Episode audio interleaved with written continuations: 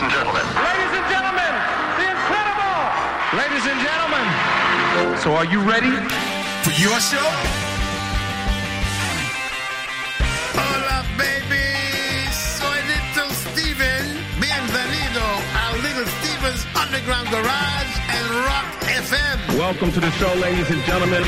Hola familia, buenas noches. Soy Carlos Medina y aquí me tienes un domingo más dispuesto a acompañarte en el Underground Garage de esta noche. Aprovechando que tenemos cerca las navidades, Little Steven repasará los 10 discos imprescindibles que hay que tener en casa. Veremos a ver con qué nos sorprende. Nosotros aprovecharemos para darle una vuelta a la música del show. Y en ese sentido arrancamos el garage con una canción de Neil Young, que el canadiense incluyó en aquel disco titulado Everybody Knows There's Nowhere. Fue el primero además con la banda Crazy Horse. De hecho vamos a arrancarlo con la canción Cinnamon Roll. Así, inauguramos el garage esta noche. Hola Little.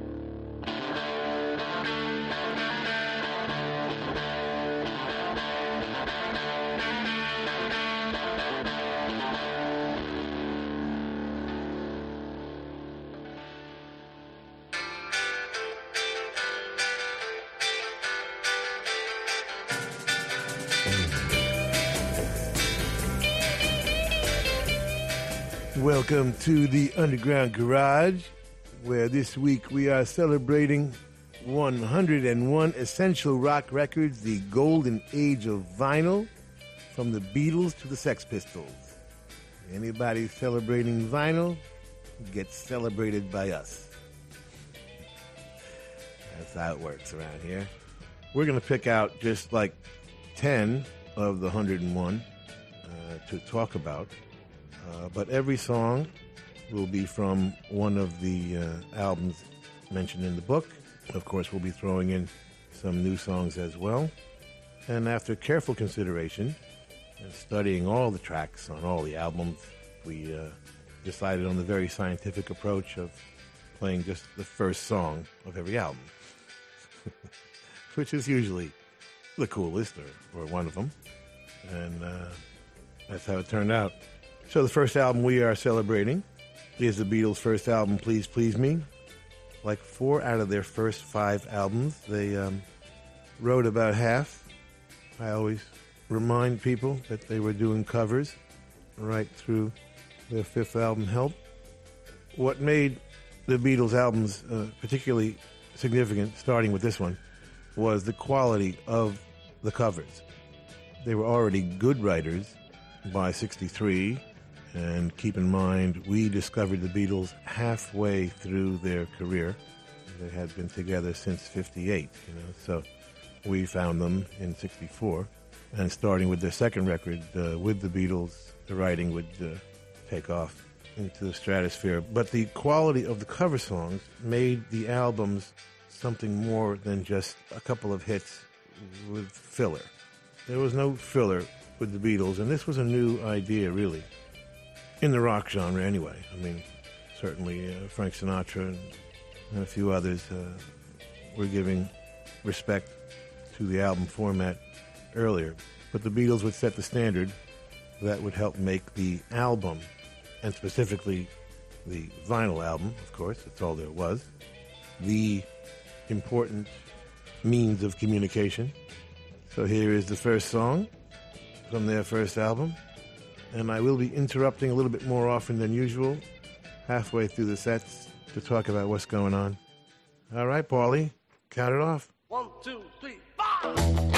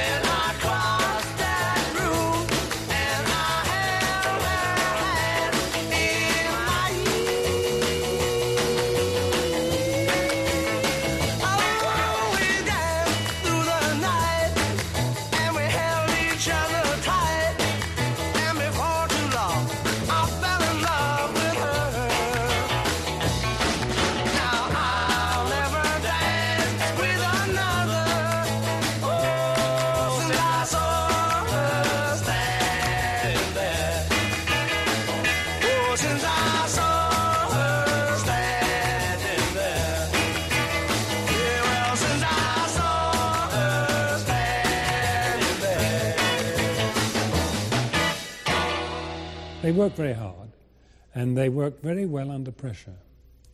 Very young men, don't forget, they're in their early 20s. Paul was 21 perhaps. And all the immense challenges that were presented to them resulted in great stuff.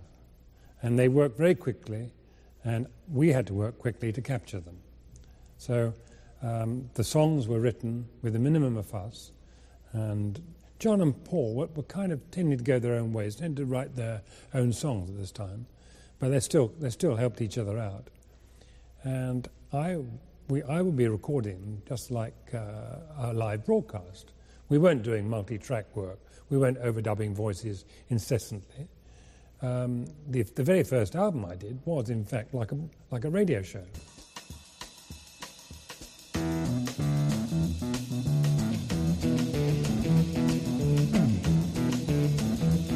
You know the day destroys the night, night divides the day. Try to run, try to hide, break on through to the other side, break on through to the other side, break on through to the other side, yeah.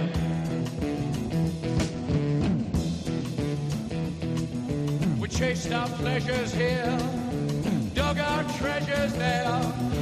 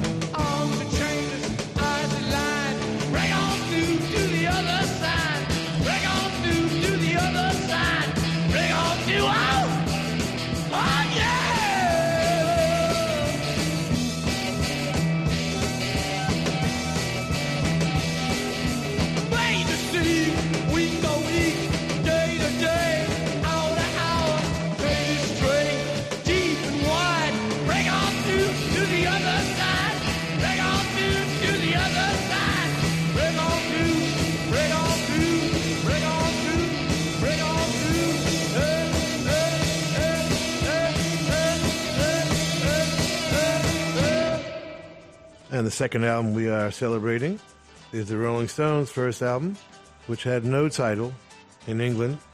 Andrew Loog Oldham, the genius manager, deciding they were so uniquely and ferociously identifiable that no uh, title was necessary.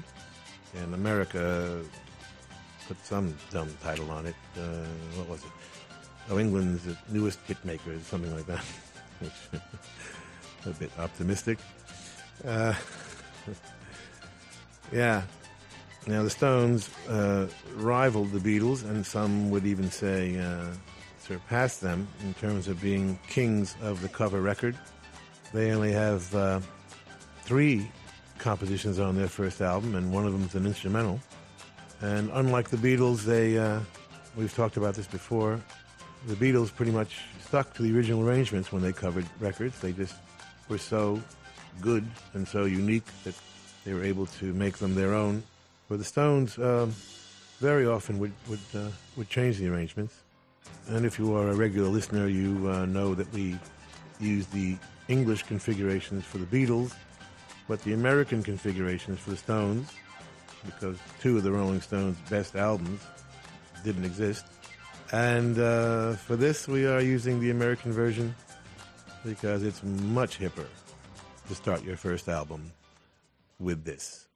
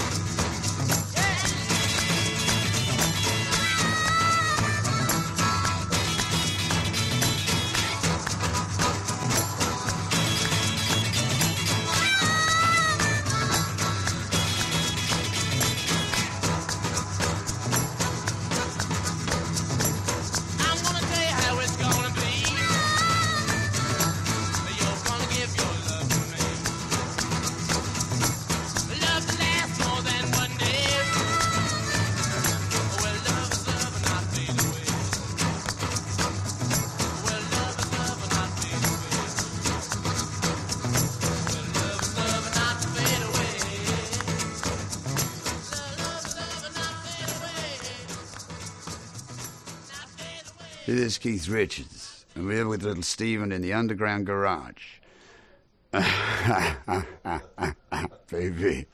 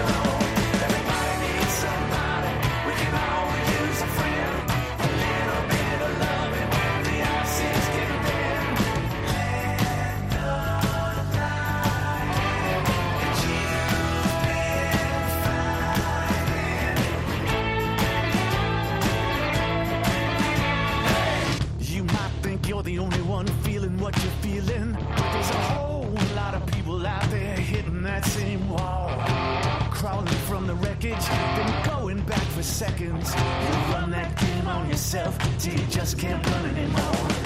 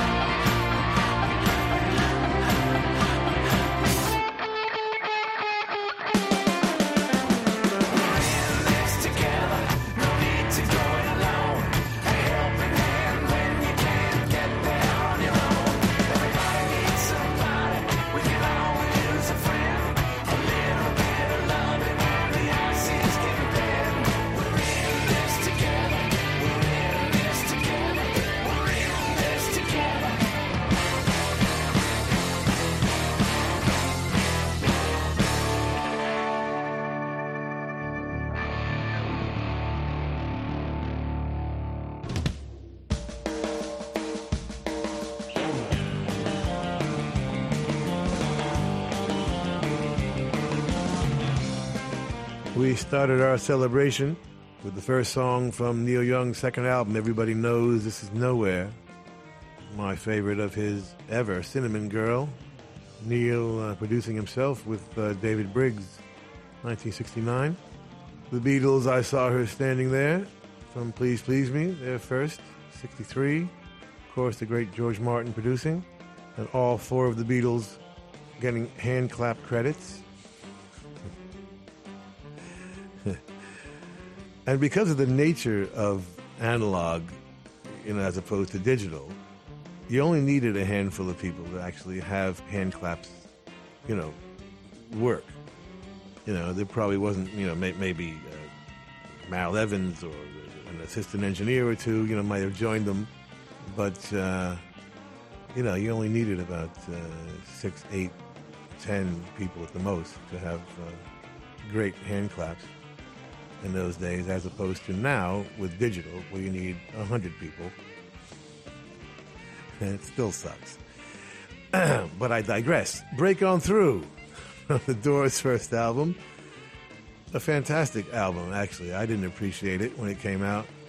We had a very big prejudice against the West Coast in general, which was uh, silly and stupid and ignorant. Think that describes my youth quite accurately. Some interesting influences there. Uh, the guitar riff from Mellow Down Easy, Little Walters record, and uh, a bit of organ riff from Ray Charles, uh, What I Say. But, you know, very uniquely Doors, like them or not. Paul Rothchild producing. The Rolling Stones covering Buddy Holly. Buddy Holly, one of the, what was it, four or five artists covered by both the Stones and Beatles. Yeah, five counting uh, Barrett Strong's Money being the only song covered by both the Beatles and Stones, quite appropriately. Uh, they called it England's newest hitmakers, and uh, turned out to be uh, prophetic. Route 66 was the first track on the UK version, if you're wondering. Well, not a bad way to start either, you know. Buddy Holly and uh, producer Norman Petty co-writing "Not Fade Away." There were all kinds of people at that session, as I recall. Gene Pitney and several Hollies and Phil Spector, and one of the greatest records of all time, as far as I'm concerned. Together from Ricky Byrd. The album is Sobering Times. Get it from rickybyrd.com. That's Byrd spelled the American 60s way. Written by Ricky, produced by Ricky and Bob Stander. We are celebrating 101 Essential Rock Records, the golden age of vinyl. Having a recent resurgence of vinyl, I'm very, very happy to say. So it's quite timely.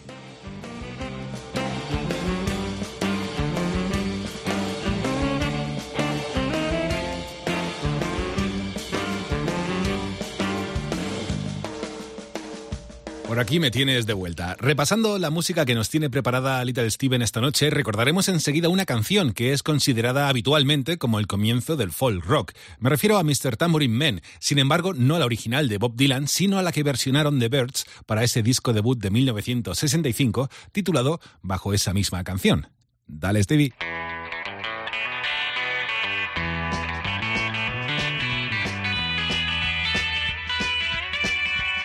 Welcome back.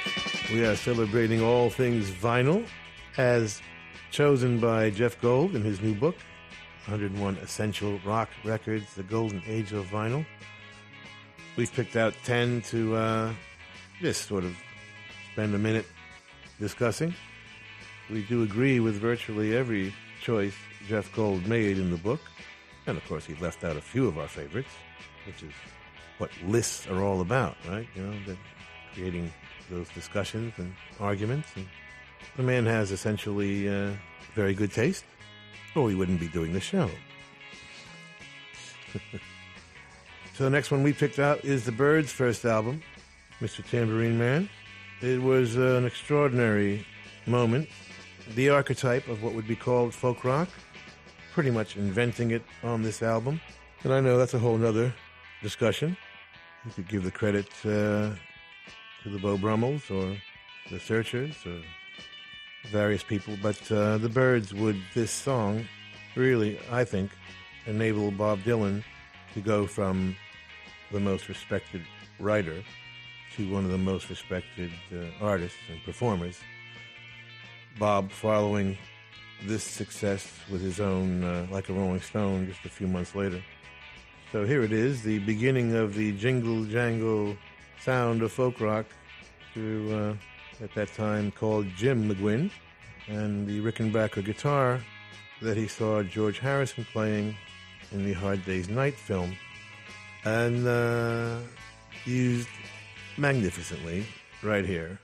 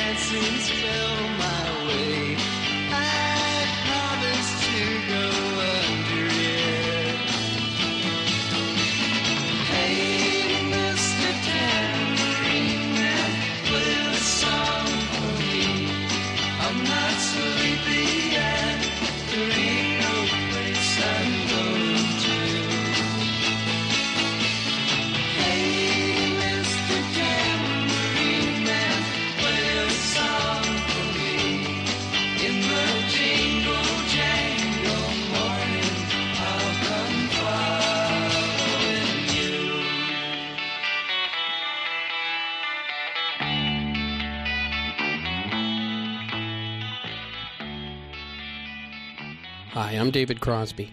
And in the 60s, I was with the Byrds. In the 70s, it was Crosby, Stills, Nash, and Young.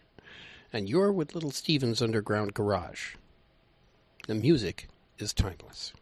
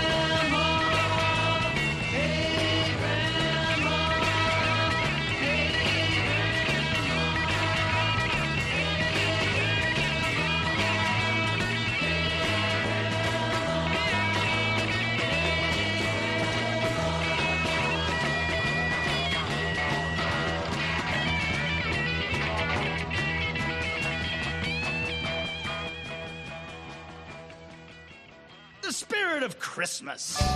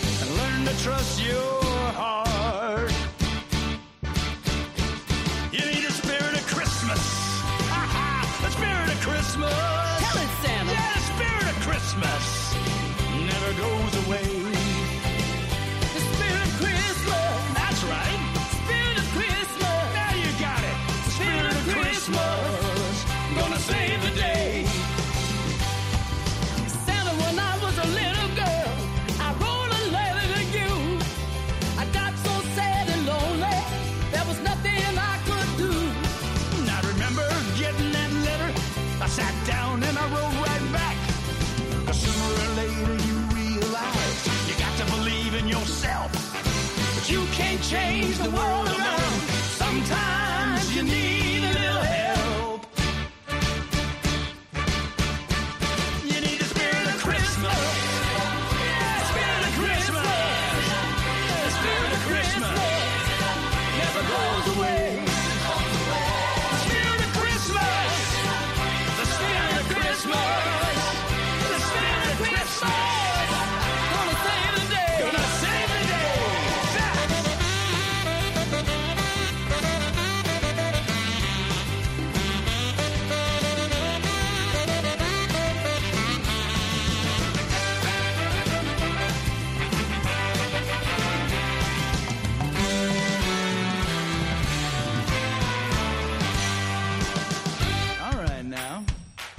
Start feeling the spirit. Just repeat after me. They're gonna be alright.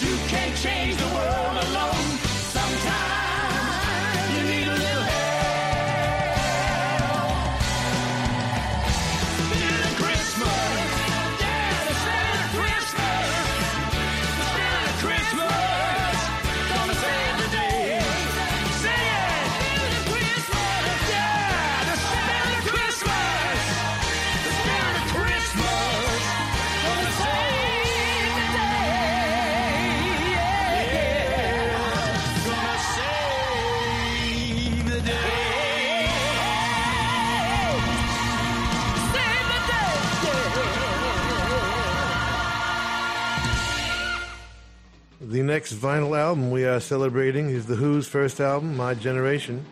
Still their best as far as I'm concerned, but a lot of these first albums are amazingly good. That's why we call it the Renaissance. These artists were incredible, mostly from day one.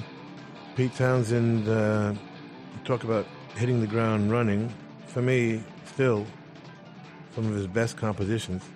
The Good's Gone, Lies, Much Too Much, Kids Are Alright, It's Not True, Legal Matter, Circles, on the American version.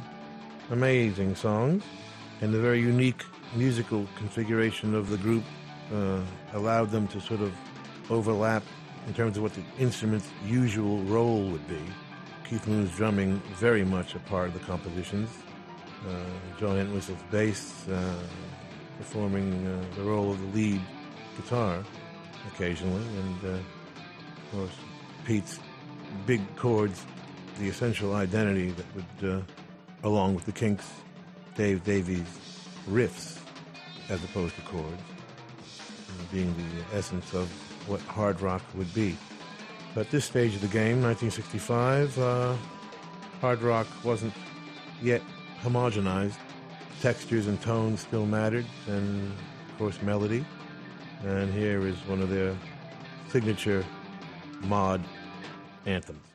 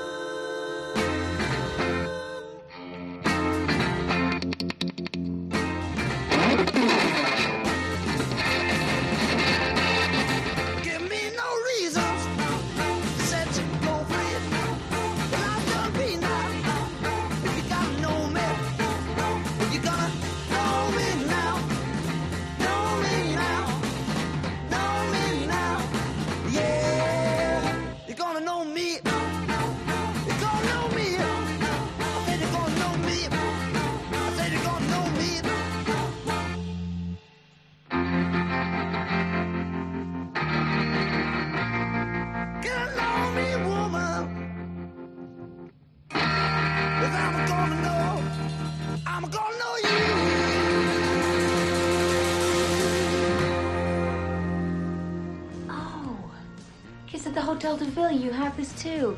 I have this. And albums. Oh, I miss albums. I was a DJ in college. Really? Yeah. That's why I still have records.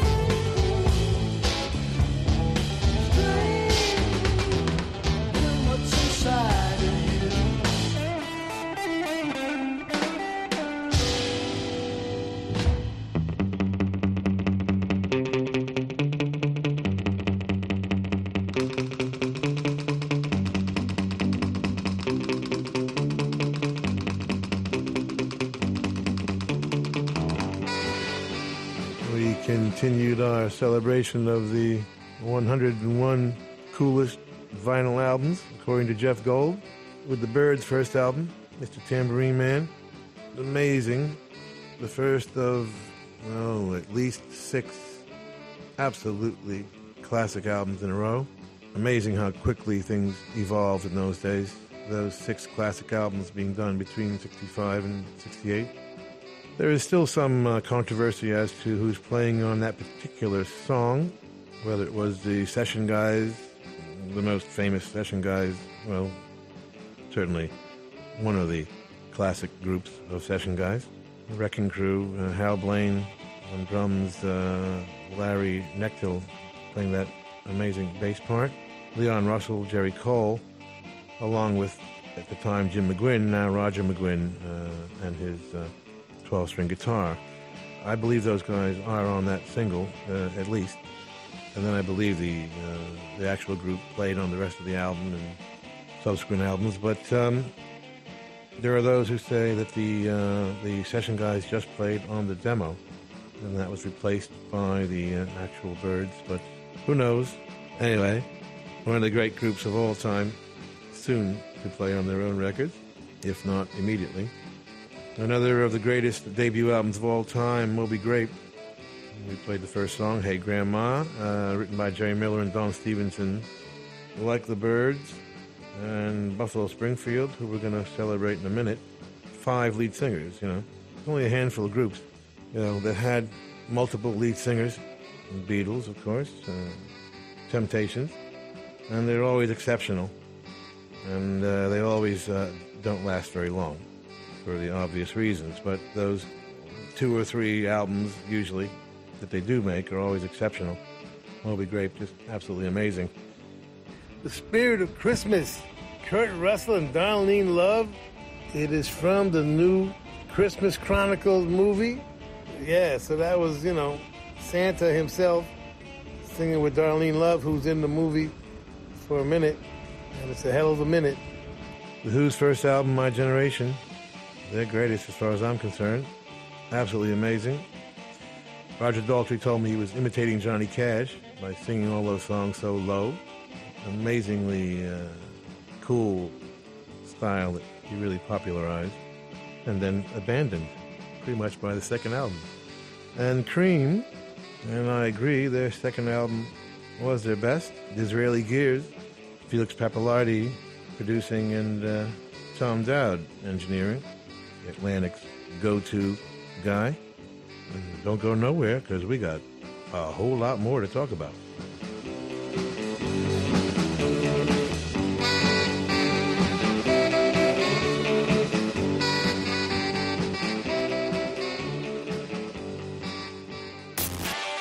Esto es Little Steven's Underground Garage.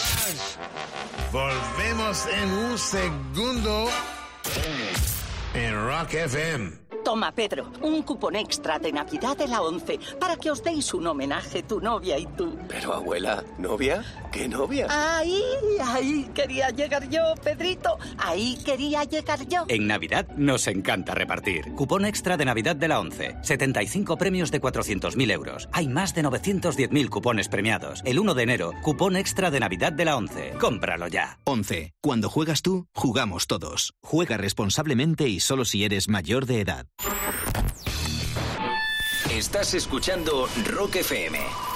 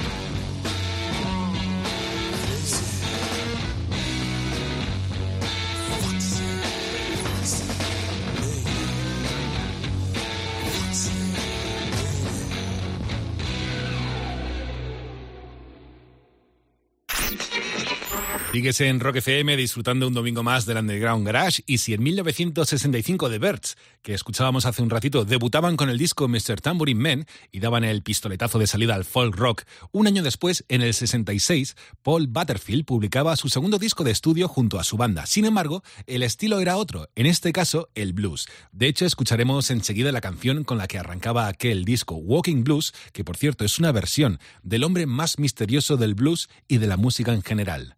Robert Johnson.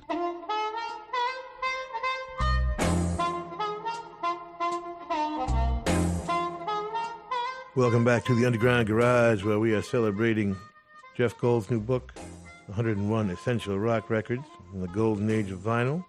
And we picked out uh, 10 to talk about, and you're hearing it right now East West, the amazing second record by the Paul Butterfield Blues Band.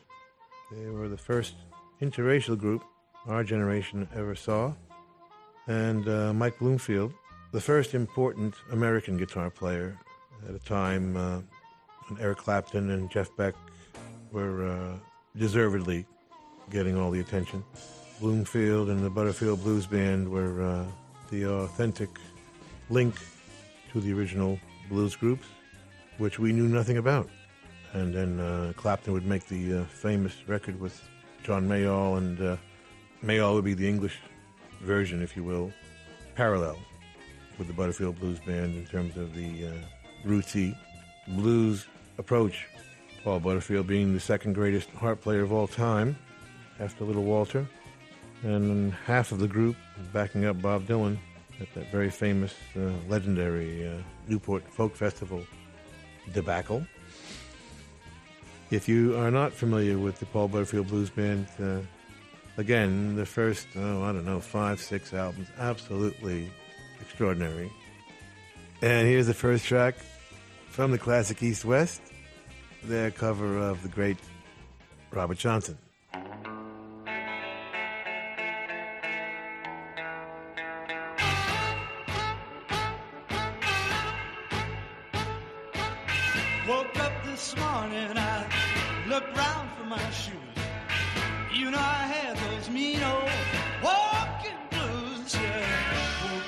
Morning, I looked round for my shoes.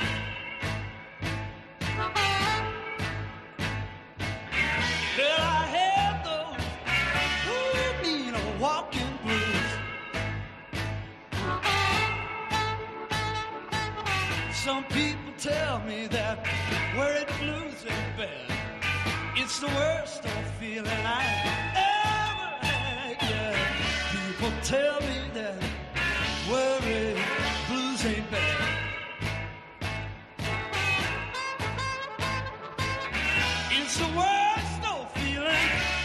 child, I ever had.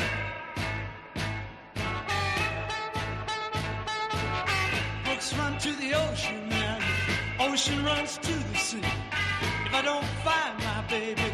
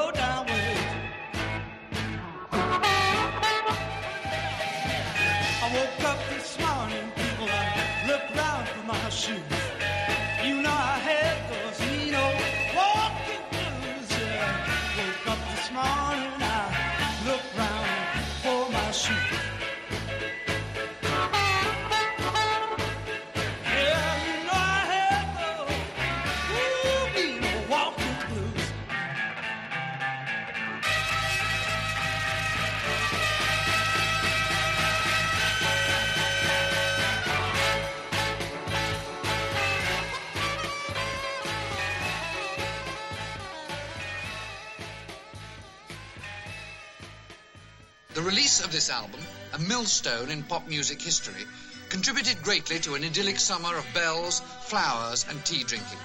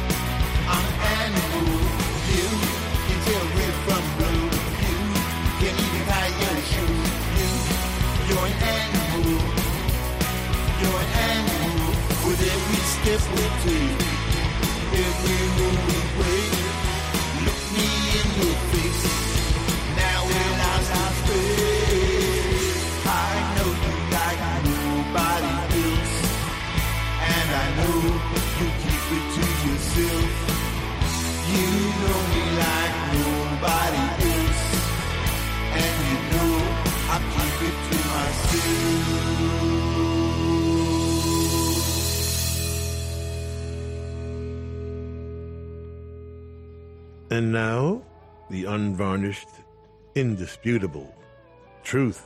The Jeff Beck Group's first of their two amazing albums. This one, uh, probably the most important album of my life from the end of the 60s. Jeff having left the Yardbirds and uh, hooked up with Mickie Most. At this point, uh, hard rock would take a large turn towards the hard rock we recognize today and redefine the relationship between the lead guitar player and the lead singer. It existed with The Who and the Kinks, but uh, the role of the lead guitar had changed at this point and was becoming dominant rather than the guitar simply serving the song, which was pretty much the case up until Cream. But those three guys uh, would all play as well as sing. And with the Jeff Beck uh, group, the introduction of Rod Stewart would uh, emphasize the importance of the lead singer to be as strong, as unique as the guitar player, and introduced the idea of uh, performance rather than Cream's deserved reputation as uh, musicians, musicians, you know, for now taking things up another level. And Jeff and Rod joined by Ronnie Wood, already a fantastic guitar player himself with a group called the Birds, now playing bass. And he plays bass like a lead guitar player. it's some of the greatest bass playing ever. And Micky Waller on drums, coming from that drumming style that was very much uh, had its origins in jazz, similar to uh, Mitch Mitchell with the Jimi Hendrix experience, who we'll be getting to. So here they are, uh, covering Jeff's former group, the Yardbirds, and doing their own amazing version.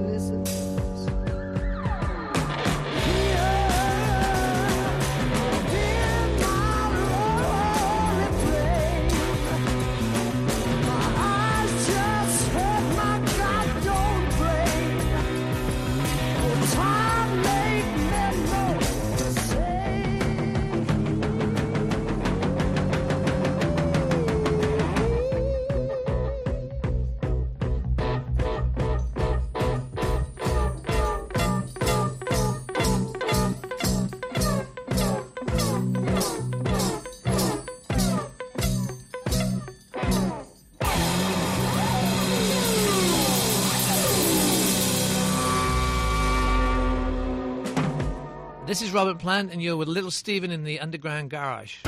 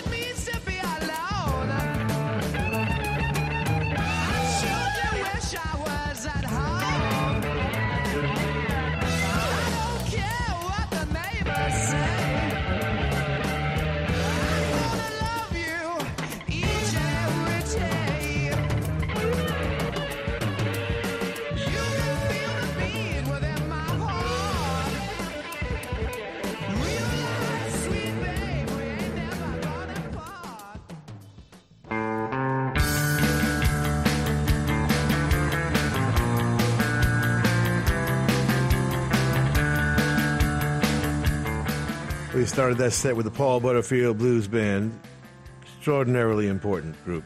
Uh, Welcome Blues from their second album, East West, already an amazing evolution from their first album. Very much introducing that whole connection between Eastern and Western music. You can hear the Ravi Shankar like, sitar like Eastern scales that Mike Bloomfield's playing in that classic composition of the title track. But the first track, Walking Blues, um, very much up, you know, their main street, if you will. Robert Johnson's classic. The band started by Butterfield and the second guitar player, uh, Elvin Bishop. Also very good. Mark Naftalin keyboards, Jerome Arnold on bass, and uh, Billy Davenport and uh, formerly Sammy Lay on drums. Lost in space. Baby, ain't we all? Mickey Leigh's mutated music. Mickey wrote and produced it. Get it from wickedcoolrecords.com. Shapes of Things was the Jeff Beck group. Do yourself a favor. Uh, get that one if you don't have uh, Truth. And the second, Beck-Ola. Mickie Most producing. And, and coming directly from the existence of the Jeff Beck group came Led Zeppelin. So similar in the eyes of the critics in England that uh, they savaged them, chasing Led Zeppelin to America quite early and often. And we love them, of course, right away. Starting with that amazing first track. Uh, one of the most extraordinary uh, first tracks in, history, certainly. If you listen to that thing again, uh, let's just, just focus on the drums. As far as I know, I don't believe John Bonham had been in the studio very often, if at all. Incredible. The whole thing. Jimmy Page producing. Cool stuff.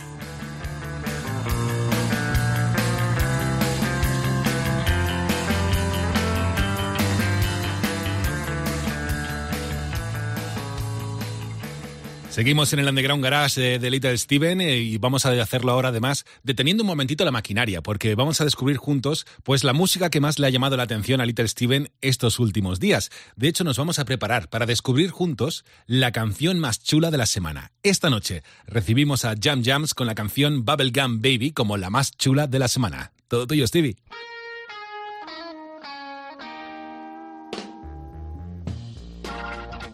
The coolest song in the world this week comes from the rock and roll capital of the world, Moss, Norway. Please welcome back to the Underground Garage stage, the Yum Yums.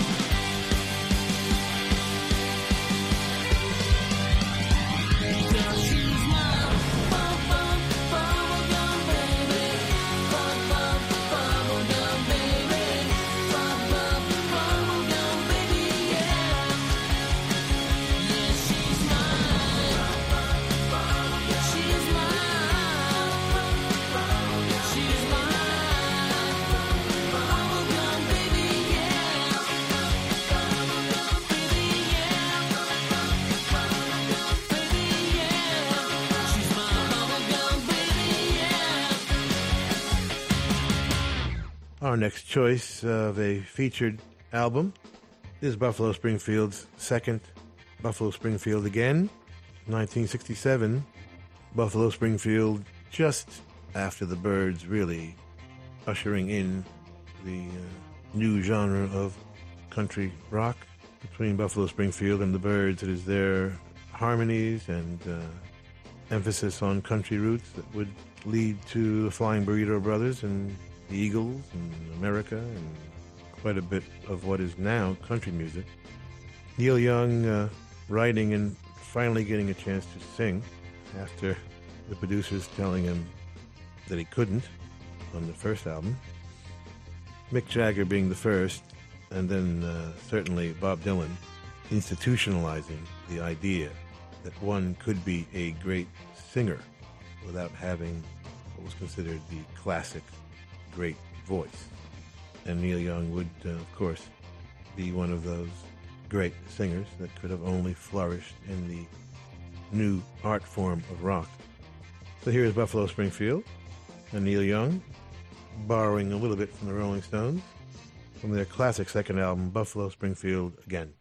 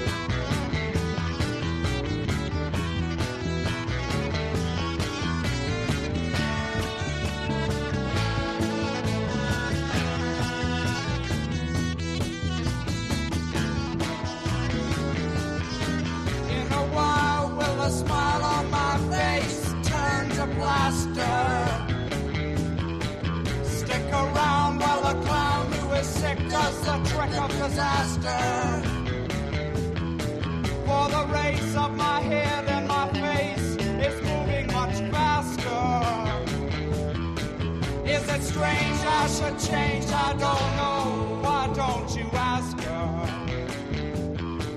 Is it strange I should change? I don't know. Why don't you ask her? Is it strange I should change? I don't know. Why don't you ask her? Is it strange I should change? I don't know. Hey! It's Palmyra Delran here, and it's time to shake that fanny in Little Steven's Underground Garage, the only radio station with go go dancers. Listen to them go!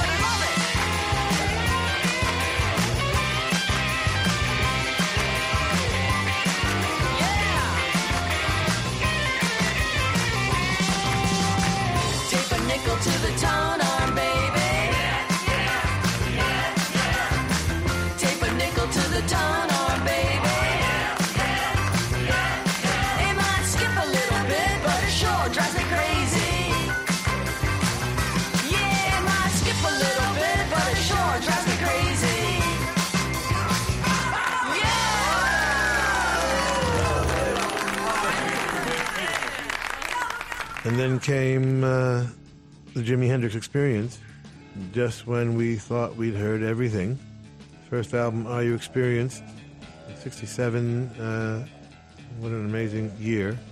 And uh, as we've talked about many times, time was different. The whole process of evolution vastly sped up in those days uh, compared to what we used to now. And, you know, three, four, five years can pass here and basically nothing changes. The Jimi Hendrix experience was so completely unique. We, we didn't know what we were listening to. I mean, we had no, we just had no idea. Uh, one guitar? Is it five? Is there a bass in there or not? Uh, and then again, the great uh, Mitch Mitchell uh, drumming style very much a part of the compositions. Uh, and in fact, uh, Jimi and Mitch would work on the songs, you know, in the early development process, and uh, and you can hear that. We're going to go with, uh, I think, the archetypical Jimi Hendrix composition, which is actually the first song from the English version. And uh, this first record produced by Chas Chandler, the Animals bass player, who found Jimi uh, right here, where we are, in Greenwich Village, Cafe Wha, and had the very, very good idea to bring him to England, because I don't think anybody would have got it here in the States, record company wise. So the first track from the English version of the first album, here is Foxy Lady.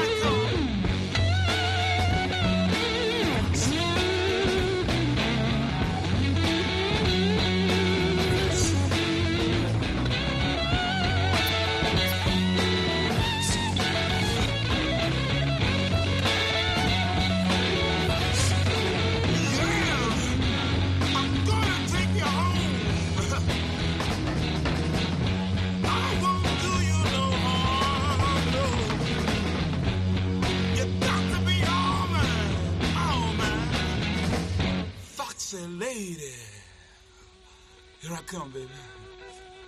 I'm coming to get you.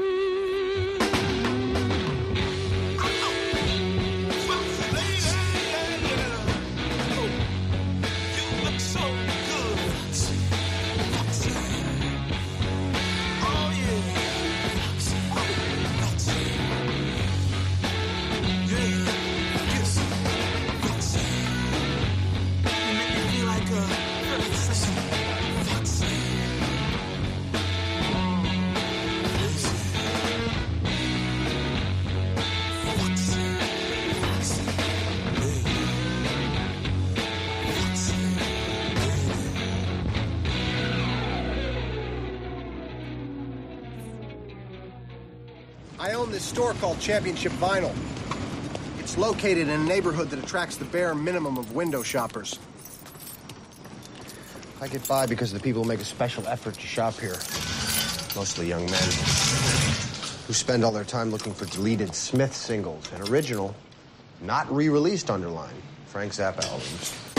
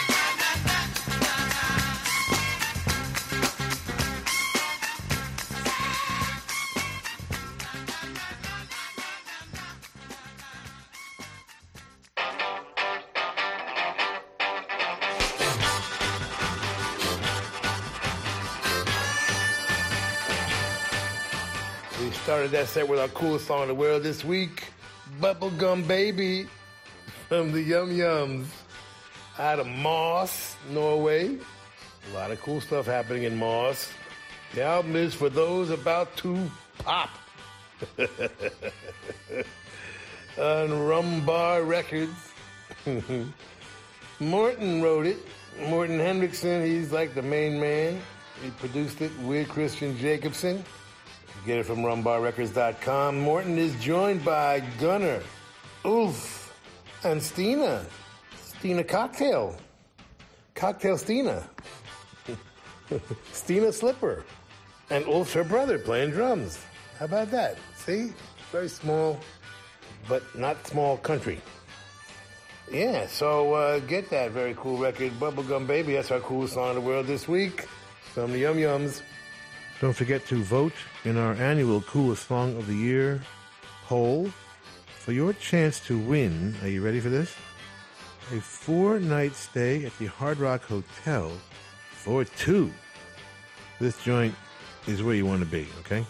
And not only that, you're going to get 500 bucks in resort bucks, which is better than Monopoly money, but but don't try and spend it in a New York restaurant, if you get my drift. No, but it's cool because down there, mm, you know, the 500's the 500. I mean, you know, go to undergroundgarage.com to vote, and you can enter once a day. Buffalo Springfield were next with Mr. Soul. From Buffalo Springfield again, their classic second album, their best. Charlie Greene and Brian Stone producing and managing at the time. Tape a nickel to the tone arm. The incredible Palmyra Delran does it again. The album has come Spy With Me. Get this immediately on Spyglass Clear Vinyl. Ben Vaughn wrote that one and Palmyra produced it. Get it from wickedcoolrecords.com. And from one foxy lady to another, Jimi Hendrix Experience, first track on the UK version. I forget where it was on ours. I think second or third. Uh, we started with uh, Purple Haze, equally mind blowing. Chas Chandler producing. And Sly and Family Stone, title track from their fourth album, Stand. Sylvester Stewart himself writing and producing, and uh, one of the most important groups of the 60s. Again, uh, interracial, philosophically interracial. 1969. We're celebrating 101 essential rock records from the golden age of vinyl. Jeff Gold's new book. Get it from 101essentialrecords.com. And don't go nowhere because we got a couple more cool ones.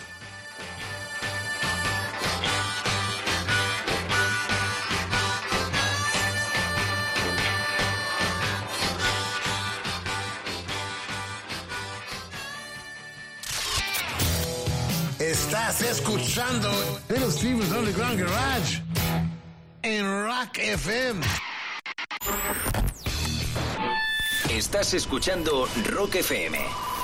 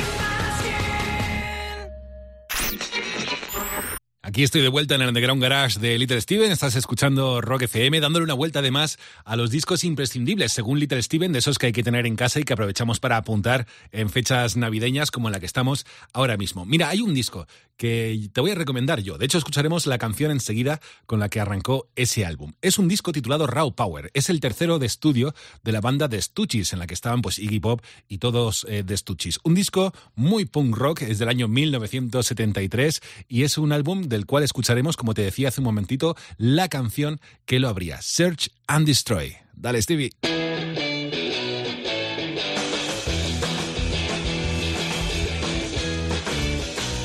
Yeah, baby. Welcome back.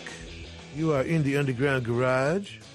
Where else would you be hearing so many cool records in a row? Let's face it. we are uh, celebrating uh, a new book by Jeff Gold 101 Essential Rock Records in the Golden Age of Vinyl, from the Beatles to the Sex Pistols. We've been picking out uh, a few of the albums to talk about, one of which is Raw Power, the group now uh, called Iggy and the Stooges. Kind of a comeback already for them in 73. yeah, almost a breakthrough. Never quite broke through. Never got any airplay until we went on the air. Iggy Pop uh, writing with James Williamson at this point and uh, being produced by David Bowie, which uh, gave the record a bit more attention than the previous two had received, and this is why.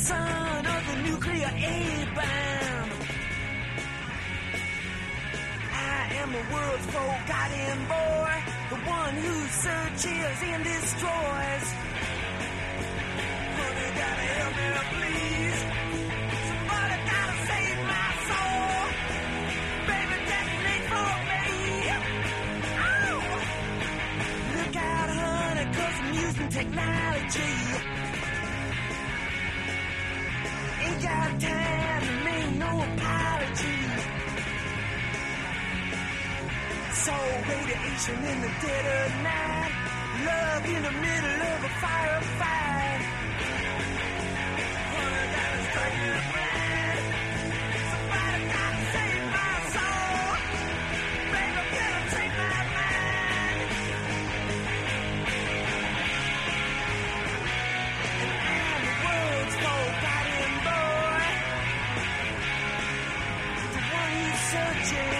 And honey, I'm the world's forgotten boy.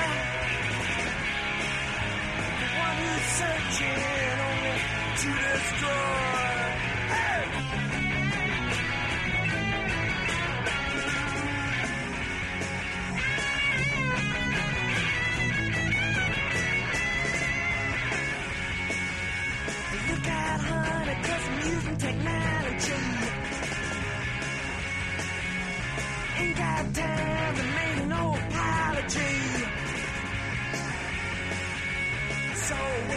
Radiation in the dead of night. Love in the middle of a firefight. Honey, gotta strike me blind. Somebody gotta save my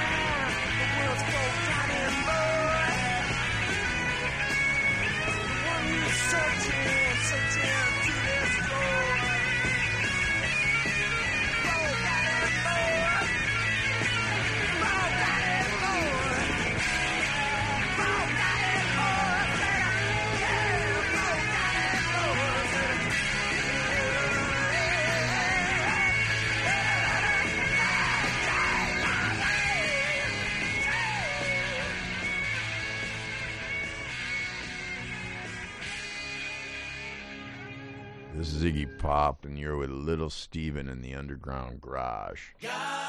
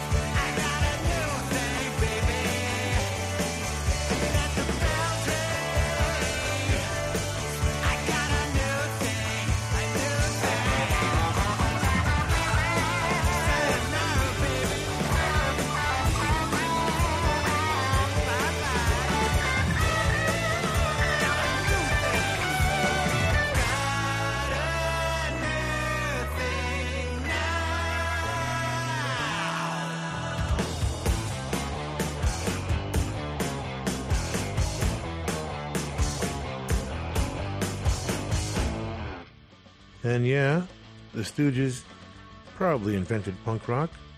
Them or the MC5, I suppose. But the Ramones would institutionalize it, and that's where they belong. They weren't writing shock therapy for nothing. it, it was the Ramones' legendary gig, oh, I want to say July 4th in 1976. The Ramones representing uh, the American bicentennial celebration of our independence. I think that's totally appropriate. Everyone who would become the English punk scene was at that gig. The first album uh, cost $6,400 and took seven days to record. And I know what you're wondering is what they do the other five days. Don't be a smart ass.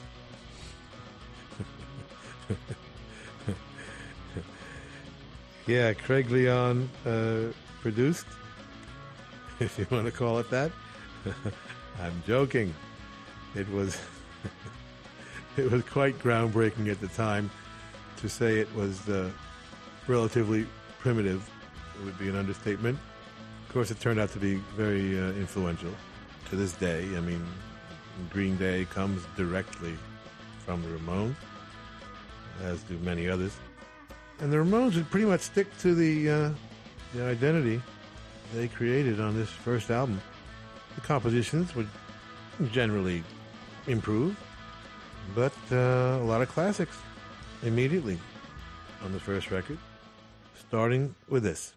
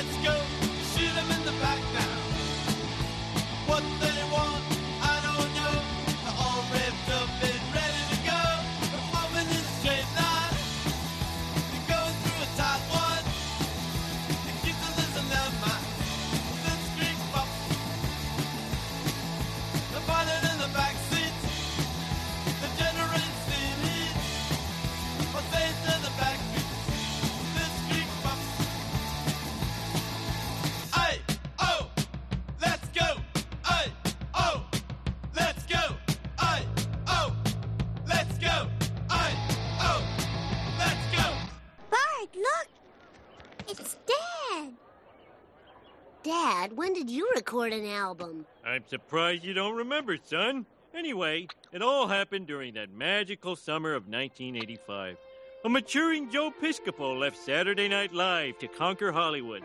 People Express introduced a generation of hicks to plane travel, and I was in a barbershop quartet.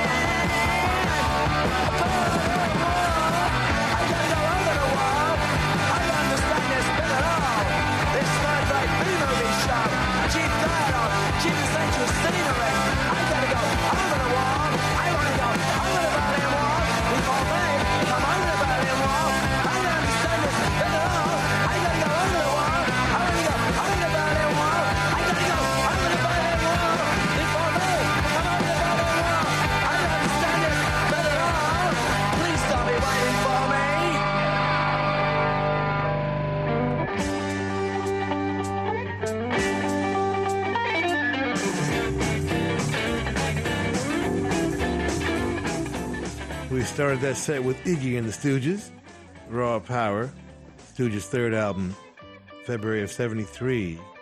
David Bowie producing and bringing them some much deserved attention. Search and Destroy, perhaps uh, Iggy's uh, signature title. The title track also uh, fantastic. Iggy and uh, co-writer James Williamson uh, joined by the Asheton brothers, Ron and Scott, and uh, they were never better. Got a new thing. Brian Ray's new one. Just a single at the moment. He wrote and produced it. And you can get that on wickedcoolrecords.com. And the Ramones, first album, April of 76, beginning the punk revolution on CBGB's stage in the East Village. Tommy and Dee Dee writing Blitzkrieg Bop, one of their signature songs, certainly. Craig Leon producing. And the Sex Pistols, first and only album, really, the only one they needed. Never mind the bollocks, here's the Sex Pistols. First track, Holiday in the Sun. Uh, what an amazing album that was and is. Paul Cook, Stevie Jones, Johnny Rotten, and Glenn Matlock, Sex Pistols, closing out the uh, 101 essential rock records. The golden age of vinyl from the Beatles to the Sex Pistols, which is exactly what we played.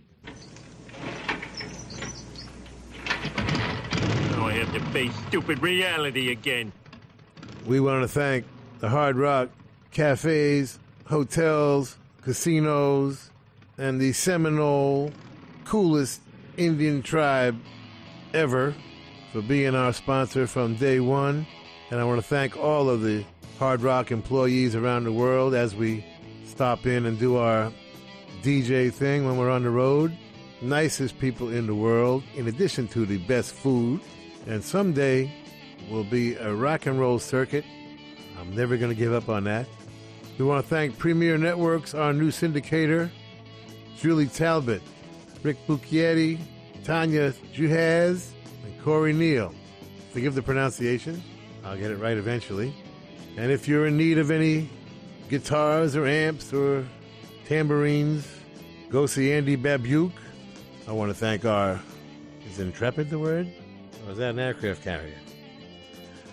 Dennis Mortensen, who puts the show together every week in spite of the odds.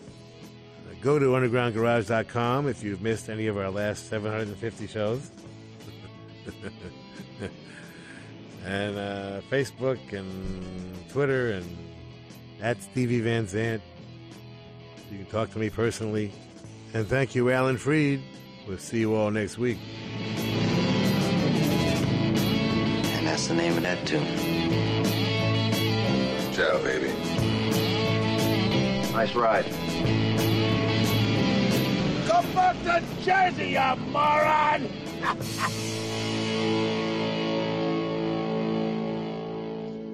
That's entertainment. That's entertainment. Bueno, familia, y hasta aquí el Underground Garage de esta noche. Aún volveremos a encontrarnos pues el domingo que viene, antes de que llegue el año nuevo, las fiestas y todo este jaleo, ¿no? Espero que hayáis disfrutado en todo caso esta noche del programa que hemos eh, compartido juntos en el que Little Steven ha repasado un poco esos 10 discos imprescindibles que hay que tener en casa. Yo soy Carlos Medina y si te apetece, el domingo que viene nos encontramos aquí en el Underground Garage. Un abrazo, feliz semana.